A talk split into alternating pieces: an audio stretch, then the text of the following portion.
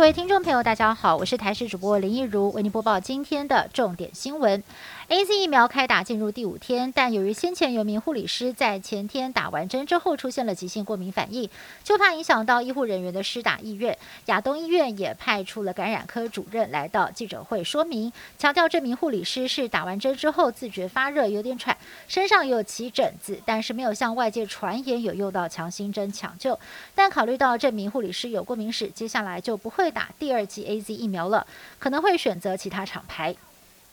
入境一百二十二天之后才确诊新冠肺炎，按一零一二成为了我国入境最久才被确诊的个案。指挥中心表示，这名美国入境的二十多岁本国籍补教老师，平常是采一对一上课，不是大班教学，但是都有全程戴口罩。目前掌握到的接触者也从十位增加到了三十位，会持续的对在台接触者进行调查。不过外界质疑，过了这么久才确诊，会不会是本土个案呢？指挥中心发言人庄仁祥表示，每个人的身体反应都不一样，就连和他同住的家人都没有症状，间接否认了案一零一二是本土个案。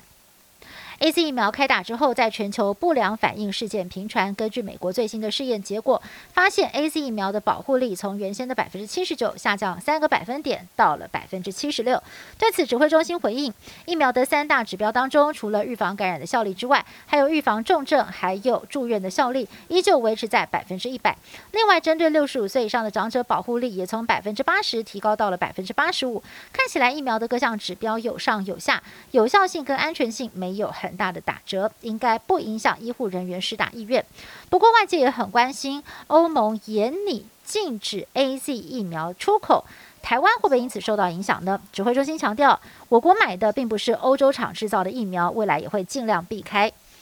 台湾博流旅游泡泡首发团将在四月一号出团，现在却传出了博流观光局台湾办事处跟中华民国旅行商业同业工会全国联合会，基于处理检疫相关业务，要向每位旅客各自多收五百块钱，而突袭式的收费也引发了一些旅行业者不满，就怕随着团费不断的上涨，参加的旅客。持续的下滑，但是旅行商业同业工会也强调，要协助所有的旅客的审查工作耗时耗力，才会多吸收行政处理费用。大部分的旅行社目前针对开团的部分，也都是采取自行吸收，未来可能会对团费再做调整。长荣的巨型货柜轮长四轮搁浅在埃及苏伊士运河已经第四天了。阻碍其他的货轮通行，全球产业链跟着严重卡关。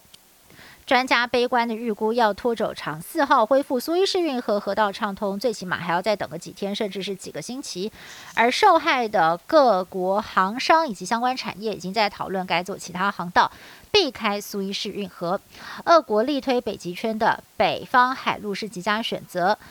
而全球的航运公司呢，也有提议哦，绕到非洲南端的好望角也是不错的替代方案。美国总统拜登二十五号在白宫举行就任之后的首场记者会，他表示，美国并不寻求跟中国对抗，但是要求中国必须要遵守国际规范，并且公平竞争。至于涉及南海跟台湾的议题，美国都会追究中国的责任。拜登也谈到了中国国家主席习近平，形容他骨子里没有民主，但美国的价值是自由跟人权，因此不会对中国迫害新疆人权视而不见。拜登还预告，他计划二零二四年跟贺锦丽再度搭档竞选连任大位。北韩官媒劳动新闻证实，北韩在二十五号进行了今年的第二度飞弹试射，但是领导人金正恩并没有到场作证。值得注意的是，这次试射的是两枚新型战术导弹，推测它改良自 KN 二十三，飞行时可以突然上升，机动性很好，而且呢使用固定燃料，可以在十到十五分钟之内。快速的完成发射准备。专家还警告，一旦上方搭载战术性核武，甚至可能会有效的打击南韩全境。若减轻弹头的重量，就连日本也可能会涵盖在射程范围之内。